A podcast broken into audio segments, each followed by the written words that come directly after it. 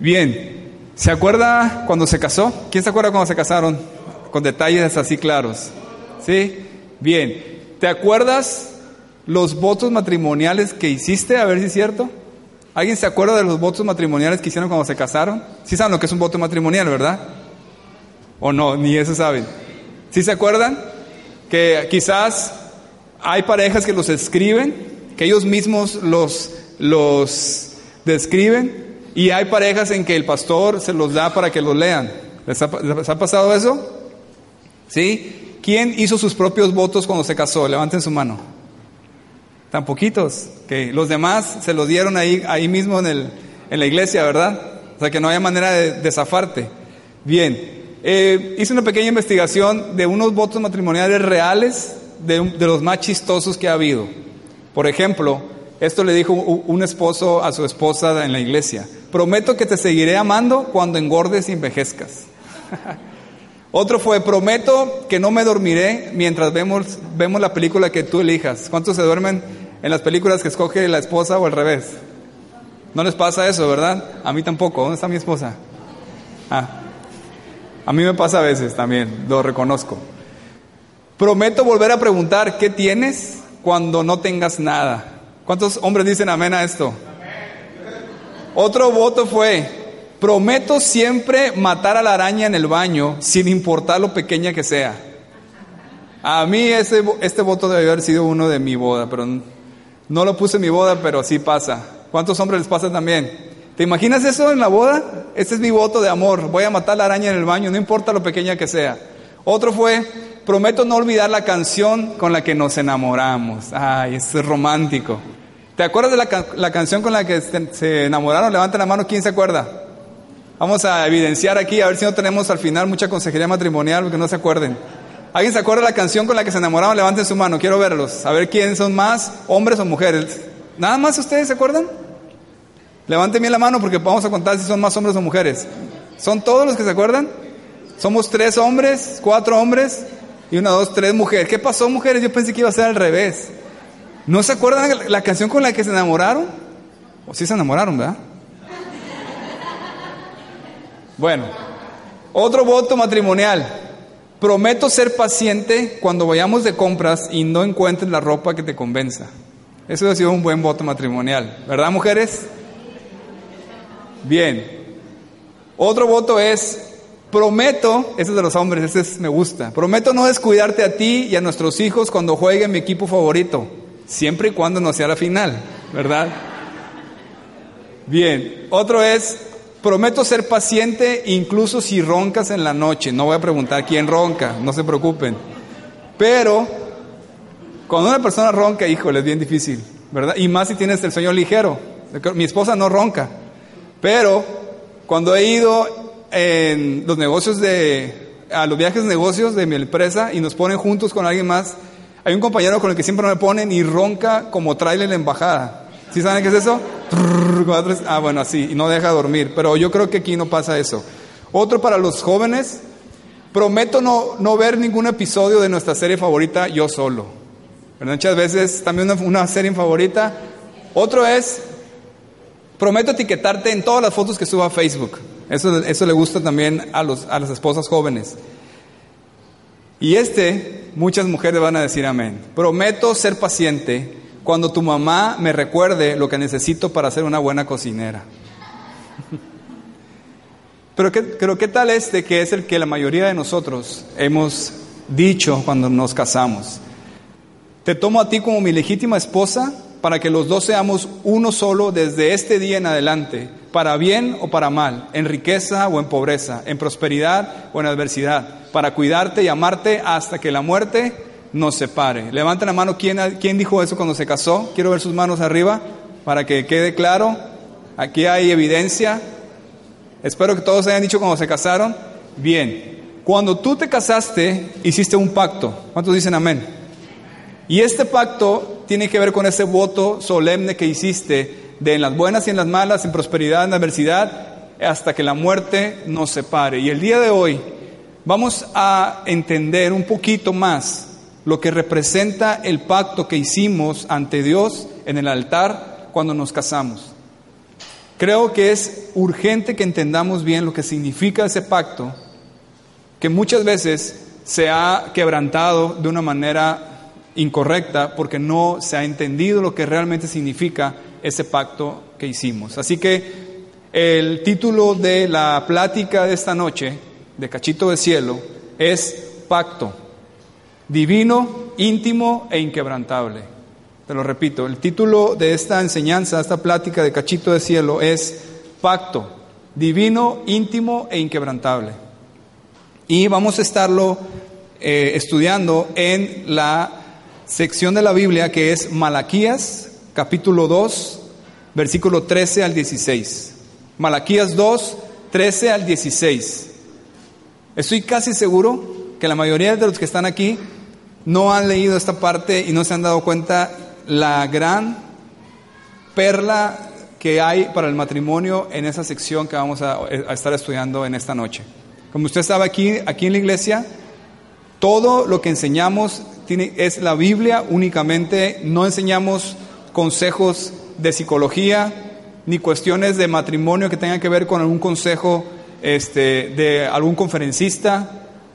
Todo lo que enseñamos son principios bíblicos para el matrimonio. ¿Sí está claro eso? cachito de cielo y aquí en la iglesia todo lo que tiene que ver es qué dice la Biblia sobre el matrimonio. Y hoy vamos a estar estudiando verso a verso Malaquías 2 del 13 al 16. ¿De acuerdo? Si tiene Biblia, ábrala por favor. Y en, esta, en esta sección, para llevarnos a nuestra casa, vamos a ver tres características del pacto que hiciste con tu cónyuge.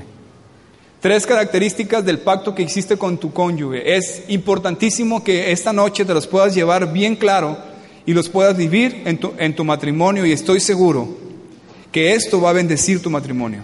Estoy seguro que esto va a impulsar tu matrimonio a otro nivel y, va, y si hay un problema entre ustedes, va a ayudar para una restauración en el matrimonio. ¿Estamos de acuerdo? La Biblia, la palabra de Dios, es viva y eficaz y más cortante que una espada de dos filos. ¿De acuerdo? Toda la escritura es inspirada por Dios. ¿De acuerdo? Entonces, cuando tú expones tu corazón, en este caso tu matrimonio, a la verdad de Dios referente al matrimonio, empieza Dios a actuar en él y a restaurarlo y a llevarlo a crecer y a que realmente puedan vivir en armonía y un cachito de cielo en la tierra. Amén. Bien, entonces vamos a leer primero dos versículos. Ahí Malaquías 2, versículos 13 y 14. Escucha bien, esta sección es una sección un poco dura, fuerte, pero yo te lo voy a explicar por qué habla así este profeta. Dice así, y esta otra vez haréis cubrir el altar de Jehová de lágrimas, de llanto y de clamor. Así que no miraré más a la ofrenda, dice el Señor, para aceptarla con gusto de vuestra mano. Mas diréis, ¿por qué? Porque Jehová ha atestiguado entre ti y la mujer de tu juventud, contra la cual has sido desleal siendo ella tu compañera y la mujer de tu pacto. Lo voy a volver a leer. Aquí escribe el profeta Malaquías una amonestación para ciertas personas que están en matrimonio, en este caso eran hombres, yo te voy a explicar lo que es. Dice, y esta otra vez haréis cubrir el altar de Jehová de lágrimas, de llanto y de clamor. Así que no miraré más a la ofrenda para aceptarla con gusto de vuestra mano. Mas diréis, ¿por qué?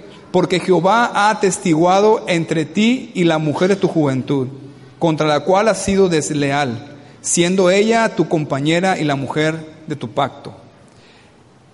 Quiero decirle que esto que está hablando aquí el Señor es principalmente para los sacerdotes de ese tiempo, ¿ok? Ahorita lo voy a explicar más a detalle.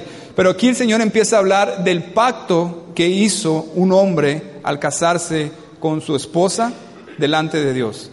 Y aquí está diciendo él, tú hiciste un pacto y ese pacto tiene origen en mí, dice el Señor. Por lo tanto, si tú quebrantas ese pacto, yo no voy a ver tu ofrenda, yo no voy a escuchar tu oración, yo te voy a dar la espalda, porque ese pacto es un pacto que está directamente relacionado conmigo.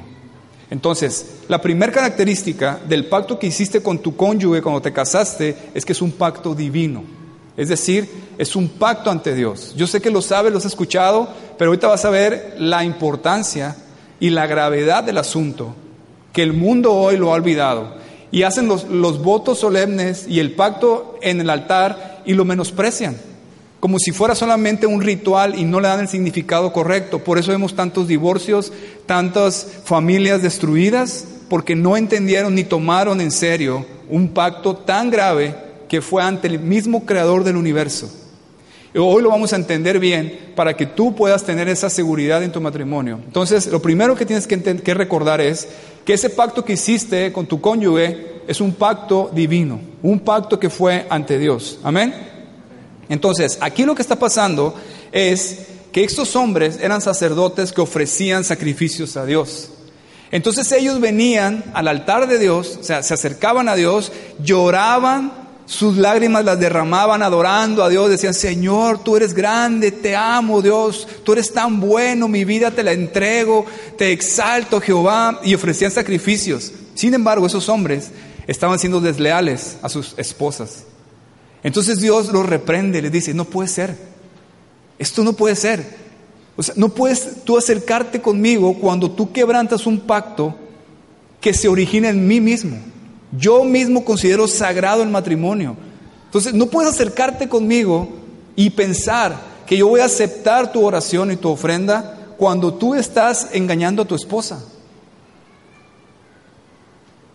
Las mujeres descuidadas y repudiadas de los sacerdotes venían y lloraban afuera del templo, mientras adentro sus maridos ofrecían sacrificio a Dios en el mismo altar. Eso ofendía a Dios. ¿Te das cuenta la contradicción la burla y la blasfemia que hacían esos hombres? En el mismo altar de Dios, donde estaba la presencia de Dios, ellos ofrecían sacrificios y adoraban a Dios y decían, tú eres grande, Señor, tú eres bueno. No hay nadie como tú, Señor, mi vida te entrego y lo exaltaban y lo adoraban. Y afuera en la, en la puerta estaba su esposa llorando porque este hombre la estaba engañando. Esto no es algo solamente de esa época. Es algo que hoy lo vemos mucho. Y es un principio que tenemos que quedar claro en esta noche que el Señor quiere que lo entendamos. No es posible que tú puedas pensar que puedes tener una relación con Dios, que Dios te escuche y bendiga tu vida si estás dañando a tu cónyuge, si estás siendo desleal, si estás engañándolo, si tú estás atentando contra él y contra la relación de matrimonio. Es un pecado ante Dios. Y yo conozco muchos casos, y de pastores también, no nada más de, hombres o incluso mujeres también, que vienen a la iglesia y hacen todo el ritual que hacen estos hombres. Hasta puede que dirijan, canten, este, prediquen, o que estén en la puerta recibiendo, sirviendo, y ante todos, ah, es un hombre de Dios, es una mujer de Dios y ofrecen, levantan sus manos y adoran a Dios y lloran. Sin embargo, Dios dice, yo no escucho esa oración. Porque esa mujer está engañando a su esposo. Porque ese hombre está abusando de su esposa. Porque esa persona está afectando la relación con su cónyuge. Y piensa religiosamente que puede ponerse una careta y venir delante de Dios y que Dios acepte eso. Dios le dice, no, no voy a ver tu ofrenda no miraré tu ofrenda. Dice la, traducción literal de la palabra, de la frase no miraré, es te daré la espalda. Te daré la espalda. Dice, vienes al altar, a mi altar, con lágrimas, llanto y clamor, pero ¿sabes qué? Yo te doy la espalda y no recibo tu oración. No quiero nada contigo. Y tú dices, ¿por qué Dios? Ah, ¿quieres saber por qué? Porque yo Jehová he atestiguado, yo soy testigo entre tú y tu esposa, o entre tú y tu esposo, que es la mujer de tu juventud, contra el cual has sido desleal, siendo ella tu compañera, la mujer de tu pacto. Hiciste un pacto con ella delante de mí, y yo considero sagrado eso. Entonces, le hace esta pregunta un comentarista de esta parte. ¿Tu trato duro, descuidado o cruel ha dado pie a que tu esposa clame delante de Dios? ¿O al revés, mujer? Tu trato descuidado a tu esposo ha hecho que él clame delante de Dios. Eso es bien importante. Yo sé que empecé muy duro, pero así es lo que yo considero que Dios quiere hablar esta noche. Eso es bien importante, porque somos expertos en las caretas, en la religiosidad. Y hay muchas personas que están viviendo una vida religiosa, pero una vida desleal a su, a su cónyuge. Los que estamos casados y somos hijos de Dios, no tenemos salida. O estás bien con tu cónyuge o estás mal con Dios. Tu relación con Dios está comprometida a tu relación con tu cónyuge. Así es. Por eso un matrimonio cristiano, un matrimonio de, dos hijos de Dios, es un matrimonio sólido, firme y para toda la vida. ¿Por qué? Porque está comprometida ahí la relación con Dios. Y un hijo de Dios no puede vivir sin Dios. ¿Cuántos dicen amén? Por lo tanto, no puedes vivir siendo desleal a tu cónyuge. Porque en el momento que tú eres desleal a tu cónyuge, Dios te ha dado la espalda. ¡Wow! Aquí está escrito. Eso significa. Y esto va directamente para, especialmente más bien, para la persona religiosa. Estos hombres eran sacerdotes, ¿ok? Esa persona religiosa que piensa que aunque está dañando su cónyuge, puede olvidar y dejar a un lado y, oh sí Señor, y llorar, incluso clamar a Dios y pensar que Dios lo escucha. Hoy Dios te está diciendo claramente, te doy la espalda, porque el pacto que hiciste fue un pacto divino. Yo mismo estoy involucrado en ese pacto. Y cuando tú burlas ese pacto, te burlas de mí. Wow. Hasta ahí yo creo que ya podemos terminar la práctica de esta noche, ¿verdad?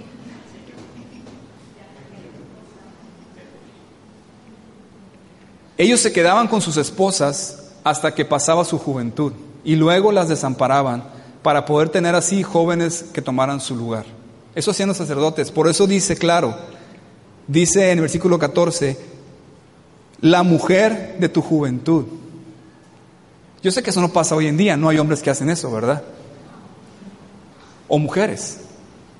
Eso hacían los sacerdotes y eso es lo que Dios estaba harto. Decía, no me importa el incienso que tú levantes, todos los, los sacrificios que hagas de animales cuando estás siendo desleal a tu esposa. Desleal, para que quede claro qué significa ser desleal a mi cónyuge, significa literalmente actuar de manera encubierta, engañar, traicionar. Eso significa. O sea, lo que Dios está diciendo que tú pierdes tu amistad con Dios cuando eres, actúas de manera encubierta, engañas o traicionas a tu cónyuge. Así de claro. Y me encanta que la Biblia nos lleva a eso, porque no queremos aquí en la iglesia que haya nadie religioso así.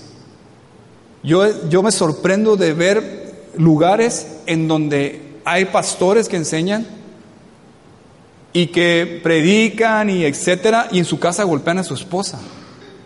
Es increíble. Dices tú, no, no puede ser. Créanme, yo conozco varios casos así. Esto es lo que no puede pasar en un, hijo de Dios genuino, ni en nosotros. ¿Estás de acuerdo? Cuando dice pacto, que es el, el título de nuestra enseñanza de hoy, es promesa, alianza o un convenio sagrado.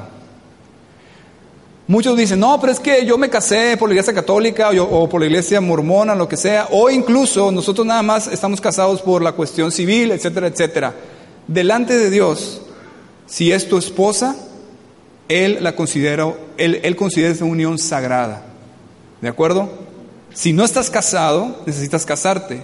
Y eso es un caso especial que lo podemos ver aparte, acércate a nosotros. Pero el pacto que hiciste con ese hombre o esa mujer es un pacto sagrado. Es decir, un convenio donde Dios mismo está involucrado y Él puso su dedo y su firma en ese contrato. Y cada vez que tú quebrantas ese contrato, quebrantas tu relación con Dios. ¿Sí está claro eso? A eso se refiere. Entonces, te, te, voy a leer esta parte, estos dos versículos en otra versión, en la nueva versión, perdón, en la nueva traducción viviente se llama. Es otra versión de la Biblia. Te lo leo si no lo alcanzas a leer ahí. Pero fíjate cómo lo pone esta traducción. Dice, esta es otra cosa que hacen.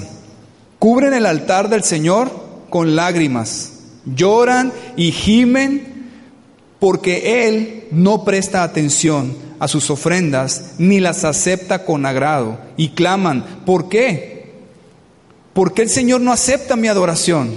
Les diré por qué. Porque el Señor fue testigo de los votos que tú y tu esposa hicieron cuando eran jóvenes, pero tú le has sido infiel. Aunque ella siguió siendo tu compañera fiel, la esposa con la que hiciste tus votos matrimoniales. Wow.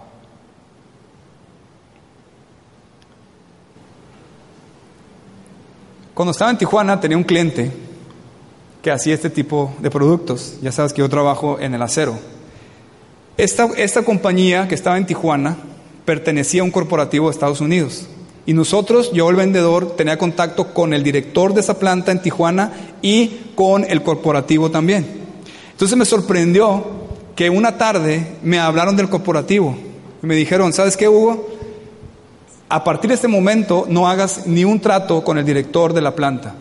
Lo hemos destituido por deslealtad. Él ya no tiene ninguna autoridad, ningún respaldo de nosotros para hacer ninguna negociación y mañana vamos a ir a avisarle en persona. Va a ir tal persona, va, a tomar un avión, va a ir hasta Tijuana para hablar con él y darlo de baja. Es decir, el director todavía no sabía eso y yo ya sabía y era el vendedor. Entonces, Curiosamente, en esa tarde me habló el director con su siempre este, muy, muy soberbio como él era. Me decía, no, mire, yo quiero que este precio y que, me entregues esto y que hagas esto y lo otro. Y me dio muchas indicaciones. Obviamente, yo no podía decirle nada. Yo no podía decirle, hey, ya te corrieron, amigo. Porque me pidió el de Estados Unidos que no le dijera nada porque no quería verlo por, eh, por teléfono, sino en persona. Yo me quedé callado, nada más acepté. Pero ¿sabes qué? Este hombre que debido a su, perdón, debido a su deslealtad ya no tiene nuestro respaldo y mañana lo daremos de baja de la compañía. Este hombre perdió su autoridad, su posición, su respaldo con, el, con sus jefes, con el corporativo. Cuando hablaba conmigo eran palabras vacías, que no tenían ningún sentido. No me importaba ya lo que ese hombre dijera, porque fue desleal. Amén. Esto mismo pasa en el matrimonio. Si eres desleal o infiel a tu cónyuge, has perdido tu relación con Dios, tu autoridad, tu posición, tu bendición, el respaldo de Dios y su amistad contigo.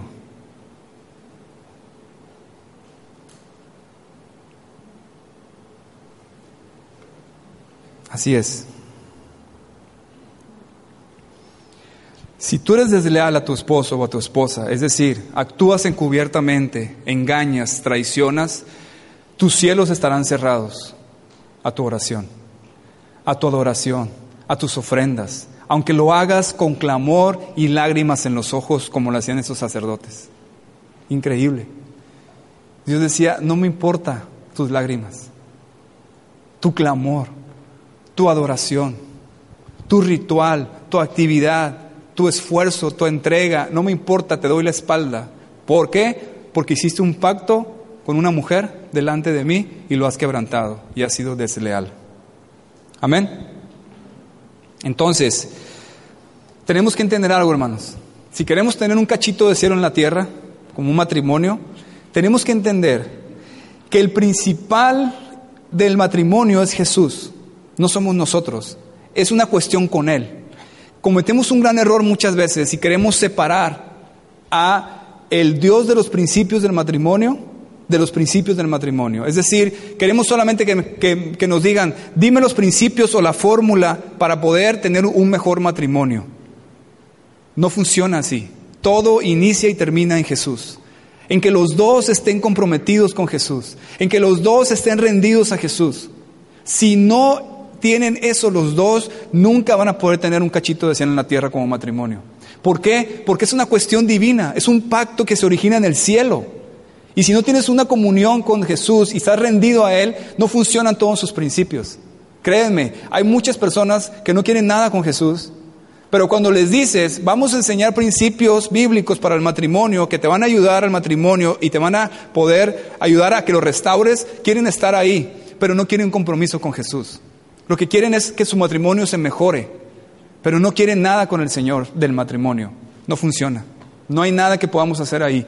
necesitas entender que lo primero para que este principio funcione en tu vida es que estés rendido a Jesús verdaderamente. Es un pacto que se origina en Él, es un pacto divino. Amén. Si no tienes una relación estable con Jesús, nunca podrás tener un matrimonio que sea un cachito de cielo en la tierra. No se puede hacer eso. No puedes separar al Dios de los principios del matrimonio de los principios del matrimonio. Tienes que estar rendido a Él. Tienes que estar centrado en Jesús. Es decir, no es pedirle ayuda al Señor para tu matrimonio. No es tratar de usar sus principios. Es entender que Él es quien lo sustenta y sin Él nada puedes hacer. Cuando, cuando damos un curso de matrimonios, yo como, como pastor y como maestro de la palabra, si doy un curso de matrimonios, y, hay una pareja de, un matrimonio que no quieren nada con Jesús y se mantienen en el curso y están emocionados y todo, yo tengo un problema. Estoy enseñando los principios del, del matrimonio sin el principal compromiso que es al Dios de los principios del matrimonio. Entonces, como matrimonio, si quieres iniciar, lo primero que tienes que hacer es que ambos tengan una genuina inclinación y rendición a Jesús y su palabra para que pueda funcionar. Amén. No es pedirle al Señor que bendiga tu matrimonio, es rendirte tú y rendirle tu matrimonio a Él y vivirlo de acuerdo a sus principios. Es un pacto que se origina en Él, recordemos eso. Cuando dijimos eso en el altar, no lo dijimos nada más por cumplir con un protocolo, era en serio. quizá vas a decir, de haber sabido, pues sí, era en serio. Y Dios lo tomó como en serio. Amén. Entonces, Tú sabes esto ya. Si, no te rindes a Jesús, no podrás experimentar un matrimonio a su manera, un cachito de cielo en la tierra. Así te sepas todos los principios bíblicos. Y si eres un hijo de Dios, como sé que lo eres, todas las veces que te has alejado del Señor, has afectado tu matrimonio. Ahora es al revés. Es decir, lo que hoy tiene que quedar claro en tu vida es esto, aunque quizás ya lo sabías. Pero tu relación con Dios vertical está comprometida con tu relación con tu cónyuge horizontal. En ambos lados, ¿ok? Si tú ofendes a tu cónyuge, estás dañando tu relación con Dios. Y si tú te alejas de Dios, estás dañando tu matrimonio. Y tú lo sabes. Cuando tú te alejas del Señor, afectas tu matrimonio. Claro, es, es la primera persona que se da cuenta, tu esposo o tu esposa, que andas mal. ¿Sí o no? ¿Por qué? Cuando, andas frío, andas lejos, andas molesto, irritable, inquieto, rebelde, cruzas límites que por lo general no cruzabas. No tienes dominio propio. Explotas. Andas inquieto. ¿Te ha pasado? Es una relación que está mezclada, está comprometida. Y tú lo puedes identificar. Recuerda ese momento que te has alejado del Señor por X cosa.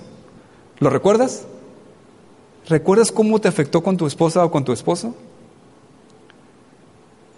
Claro, porque es un pacto que se origina en Él. Amén. Dice Hebreos 1.3, hablando de Jesús, el cual, siendo el resplandor de su gloria y la imagen misma de su sustancia, y quien sustenta todas las cosas con la palabra de su poder. Es Jesús quien sustenta tu matrimonio. ¿Puedes reconocer que es el Señor Jesús quien sustenta tu matrimonio y que sin Él ambos están perdidos? Bien, porque es un pacto que se origina en Él. Vamos a seguir leyendo el siguiente versículo, por favor, ahí Malaquías 15. Yo sé que están muy serios, ¿ok? Pero Dios los ama y esto está restaurando tu matrimonio. Versículo 15. ¿No hizo él uno, habiendo en él abundancia de espíritu? ¿Y por qué uno? Porque buscaba una descendencia para Dios. Guardaos pues en vuestro espíritu y no seáis desleales para con la mujer de vuestra juventud. Una vez más lo leemos. ¿No hizo él uno, habiendo en él abundancia de espíritu? ¿Y por qué uno? Porque buscaba una descendencia para Dios. Guardaos pues en vuestro espíritu y no seáis desleales para con la mujer de vuestra juventud.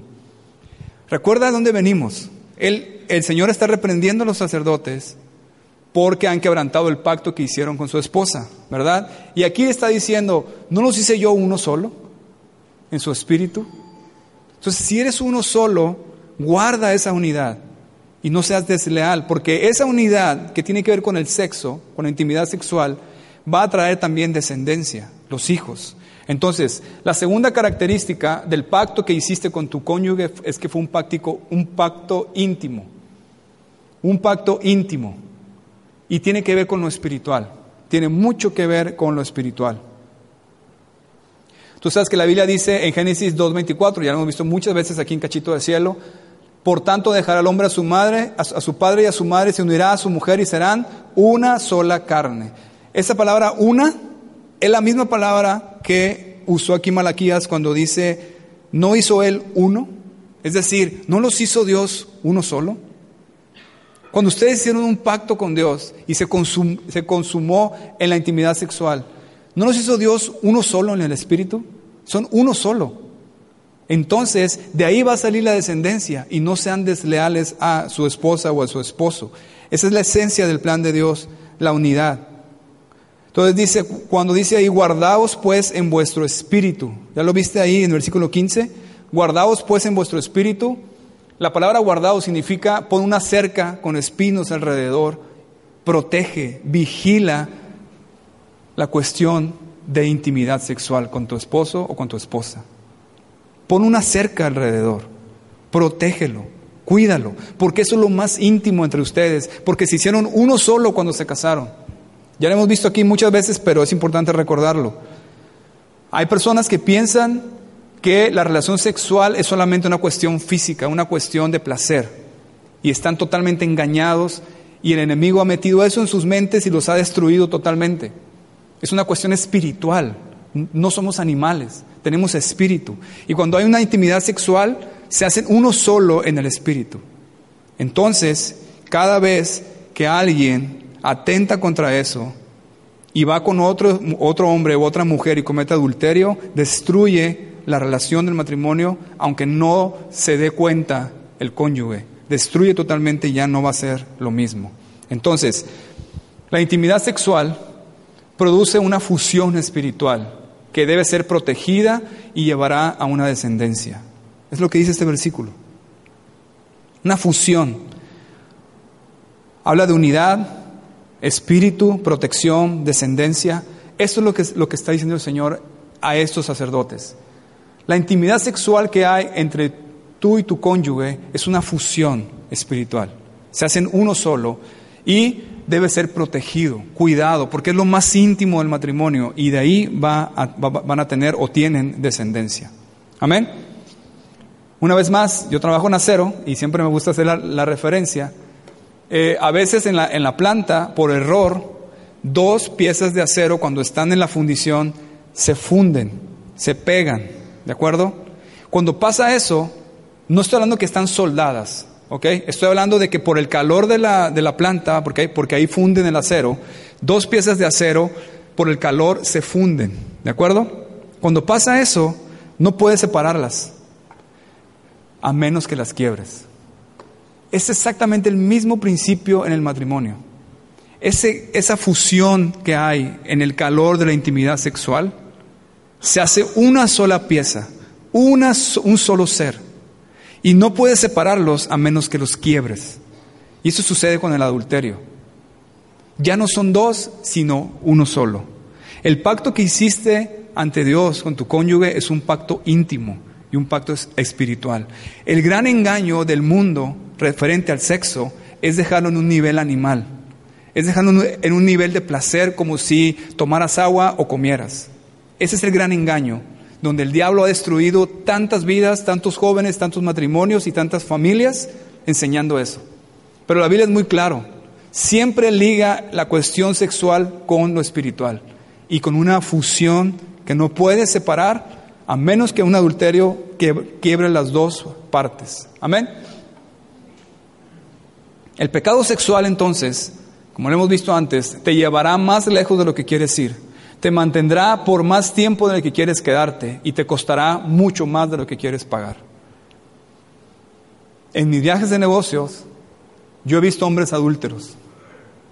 Yo he visto hombres que en el hotel donde me quedo, llegan, llega una mujer sale la mujer, y el hombre sale después como diciendo, yo soy el, hombre más fregón del mundo porque mi esposa no sabe, porque ando de, viaje de negocios, ella no sabe lo que estoy haciendo, y, llego a mi casa y todo está bien, con mis hijos juego como si, como si no hubiera pasado nada. Qué hombre tan triste, tan pervertido y tan ignorante. Él se está destruyendo a sí mismo, a su esposa, a su matrimonio y a sus hijos. Dios no puede ser burlado.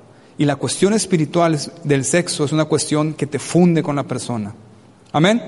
Una vez más, este versículo en la, en la versión nueva traducción viviente dice así, ¿no te hizo uno el Señor con tu esposa? En cuerpo y espíritu ustedes son de Él. ¿Y qué es lo que Él quiere? De esa unión quiere hijos que vivan para Dios. Por eso, guarda tu corazón y permanece fiel a la esposa de tu juventud. Amén. La cuestión sexual es una cuestión que se ha abusado mucho. ¿De acuerdo? Hemos hablado aquí mucho del sexo. Hoy quiero también hablar sobre la cuestión sexual, ya que habla aquí. Nada más quiero decirte que en la práctica hay tres cimientos para la intimidad sexual, bíblicos. En la práctica. ¿Ok? Ya en la práctica, ¿cuáles son los, lineamientos que debemos de llevar en la, en la cuestión sexual? Tres principios o tres cimientos que van a bendecir tu vida bíblicamente. El primero es que la intimidad sexual debe ser gobernada por un amor servicial. En, en, 1 Corintios 7:3 dice, el marido cumpla con la mujer el deber conyugal y asimismo la mujer con el marido. ¿De acuerdo? Tú en amor amas y sirves a la otra persona. ¿Ok? No vas a una intimidad sexual con lujuria o lascivia, esperando o más bien siendo impaciente para que te den a ti lo que tú quieres como tú quieres, y exigiendo y demandando, sino vas a una intimidad sexual con, el propósito puro y honesto de amar, de servir a tu cónyuge. Si los dos llegan así a su lecho de amor, va a ser una belleza la intimidad sexual. ¿Cuántos dicen amén?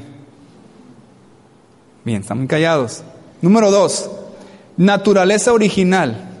En Romanos 1.26 dice, por esto Dios los entregó a pasiones vergonzosas, pues aún sus mujeres cambiaron el uso natural por el que es contra la naturaleza. Ya lo hemos visto aquí también, pero quiero dejarlo claro. La vez pasada vi que hubo dudas, pero el lineamiento del sexo, es decir, qué podemos hacer y qué, y qué no podemos hacer, está gobernado por la cuestión del uso natural, ¿de acuerdo? Para lo que fue hecho, ¿ok? Dios diseñó el sexo, Dios diseñó los órganos sexuales con una función específica. Si te sales de ese principio, estás prostituyendo el sexo, estás corrompiendo el sexo y estás destruyendo tu, relación sexual y estás permitiendo que se manche, que se contamine tu relación sexual. ¿Ok? Hay personas que dicen, no, pues mientras los dos estén de acuerdo, está bien que podemos hacer cualquier cosa, estás súper mal.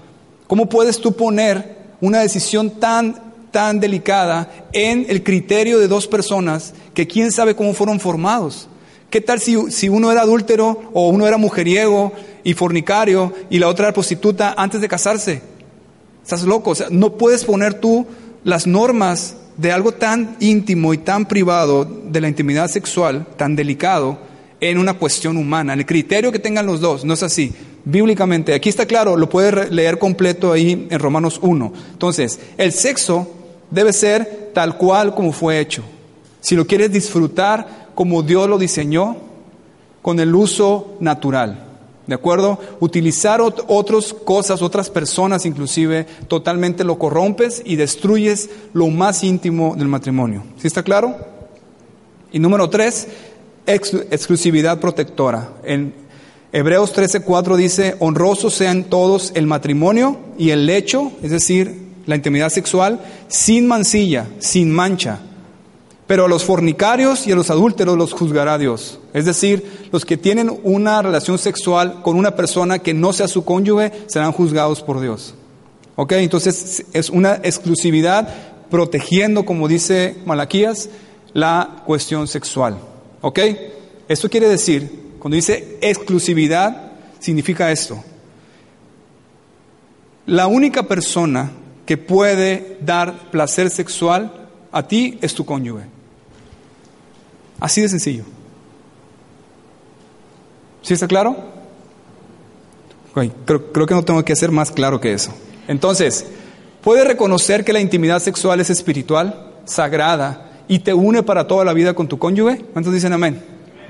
Bien, vamos a, terminar leyendo el, el versículo 16 de Malaquías 2.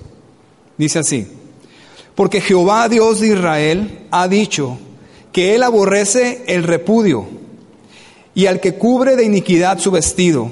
Dijo Jehová de los ejércitos, guardaos pues en vuestro espíritu y no seáis desleales. La tercera vez que nos dice no sean desleales y la segunda vez que nos dice guardaos pues en vuestro espíritu. Entonces aquí dice que él aborrece qué? El repudio. Esto nos lleva a la tercera característica del pacto que hiciste con tu cónyuge. Es un pacto inquebrantable. Cuando Dios dice, bueno, lo repito, la tercera característica del pacto que hiciste con tu cónyuge es que es un pacto inquebrantable. Amén. Que es para toda la vida. Cuando dice Dios aborrece el repudio, es decir, en la traducción más actual diría Dios odia el divorcio. Dios odia el divorcio. Y grábate eso y ponlo ahí en tu, en tu casa para que, tus hijos lo escuchen. Dios odia el divorcio. Amén. Repudio significa enviar lejos, separarte, echar a la persona de tu vida.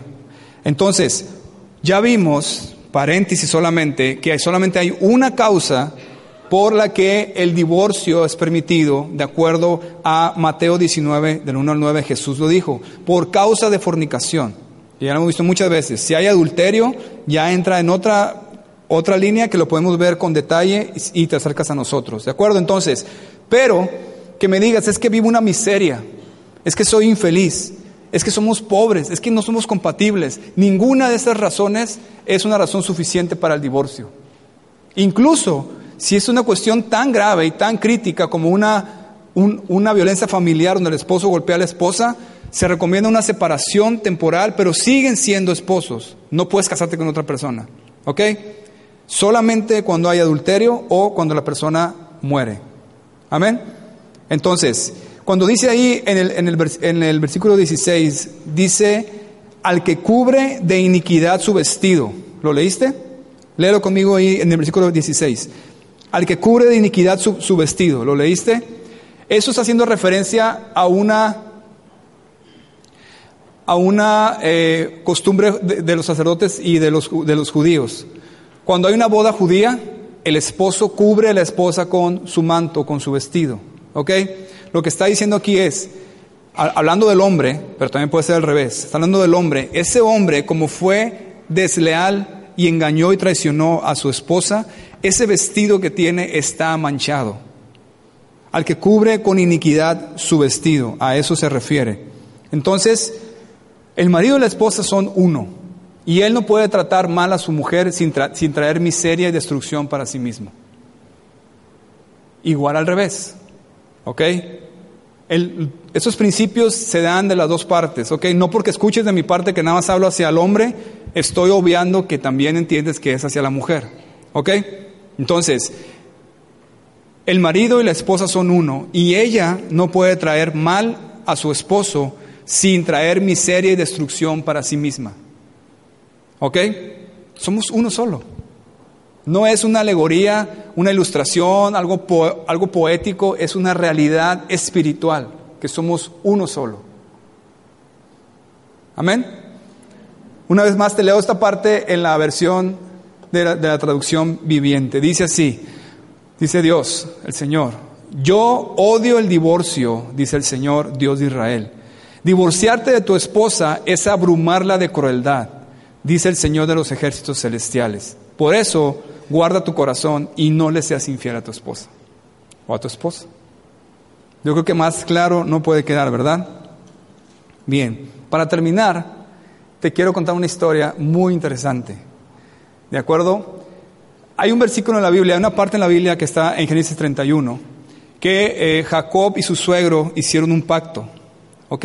Y para sellar el pacto, dijo Jacob, y Mispa, cuanto dijo, Atalaya Jehová entre tú y yo cuando nos apartemos el uno del otro. ¿Ok? Mispa y Atalaye significan que Jehová está viendo el pacto, que es como un testigo del pacto que se hizo, como en el caso de un matrimonio. ¿Sí está claro eso? Bien, había un predicador que fue soldado y después de ser soldado, perdón, al revés, había un soldado que fue predicador, ¿de acuerdo? después de que fue soldado se hizo predicador y contó una historia de, de un amigo de él que era soldado también. Este soldado fue a la guerra y estaba desposado, como le dicen ellos, con, una mujer. Se fue a la guerra y le escribía cartas. Las cartas iniciales eran llenas de amor y llenas de pasión, pero poco a poco fue bajando esa pasión por la lejanía, la distancia, hasta que llegó el punto donde terminó con ella por carta. Después de eso, le llegó una carta de parte de la mujer y solamente decía esta frase, Mispa, atalaye Jehová entre tú y yo. Obviamente la mujer conocía la historia de la Biblia que les acabo de decir. Y ella estaba diciendo, sea Jehová testigo entre tú y yo, debido al pacto que hicimos. Entonces, este hombre que conocía también estaba temblando cuando vio ese papel. Y le dijo al, al que fue predicador después, que contó la historia, se puso pálido, tenía miedo, porque él conocía el principio de que siempre que se hace un pacto ante Dios, invocando su nombre, el que viola ese pacto no solo se perjudica a un ser humano, sino que peca contra Dios, que es lo que estamos diciendo hoy. Entonces, el amigo de él le dijo, si usted es un caballero, irá inmediatamente a su tienda de campaña y le escribirá una carta humildemente pidiéndole perdón a esa mujer por el pacto que había hecho. Y él contestó, no lo haré. Entonces cuídese a sí mismo, le dijo, yo me sé cuidar a mí mismo. Aquella mujer ha dejado de apelar a usted, ahora ha apelado al mismo juez del cielo. Wow, esa mujer sí conocía la Biblia, ¿verdad? Bien, al siguiente día estaban en batalla, juntos peleando, y una bala llegó a su corazón, lo atravesó a este hombre que, que quebrantó el pacto con su mujer y incluso el que es predicador cuando dijo, dice que cayó encima de él, que debido a eso él se salvó, porque él cayó y cayó muerto. Cuando ya todo terminó, él regresó para, para ver sus pertenencias, para llevárselas a su familia y encontró la carta que le había dado la, la mujer. Y sorpresivamente la bala había pasado por la palabra mispa y le dio en su corazón y murió. Así que hoy te pido Dile a tu esposo, a tu cónyuge, mispa atalaye Jehová entre tú y yo. No tengas miedo, díselo. Le puedes decir, es en serio. Vele a los ojos y dile esas palabras. Mispa atalaye Jehová entre tú y yo. Le estás diciendo, Jehová sea testigo del pacto que hicimos tú y yo. ¿Se lo puedes decir? Es en serio, ¿eh? Voltea a ver a tu esposo y a tu esposa, volteense a ver, por favor. No creo que no puedan hacer eso. Díselo. Mispa atalaye Jehová entre tú y yo.